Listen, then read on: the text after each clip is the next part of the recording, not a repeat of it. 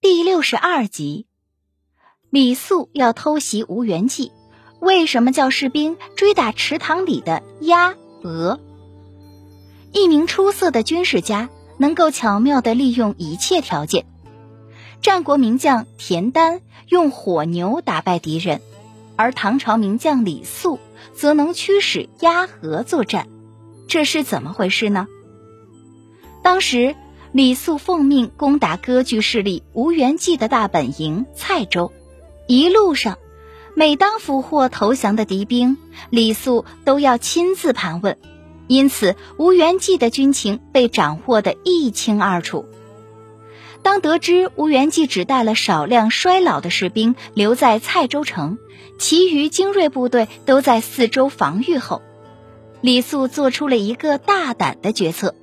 绕过吴元济的精锐部队，偷袭蔡州，擒贼先擒王。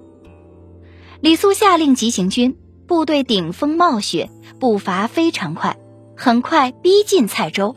可是问题来了，动静太大，部队走着走着，突然四处响起了马蹄声和狗叫声。李肃赶忙派人前去侦查。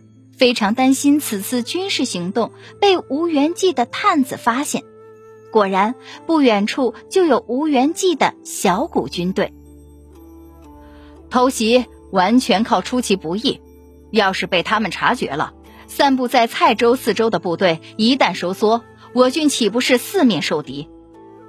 原本信心满满的李肃，这时候急得直冒汗，想找个隐蔽的地方。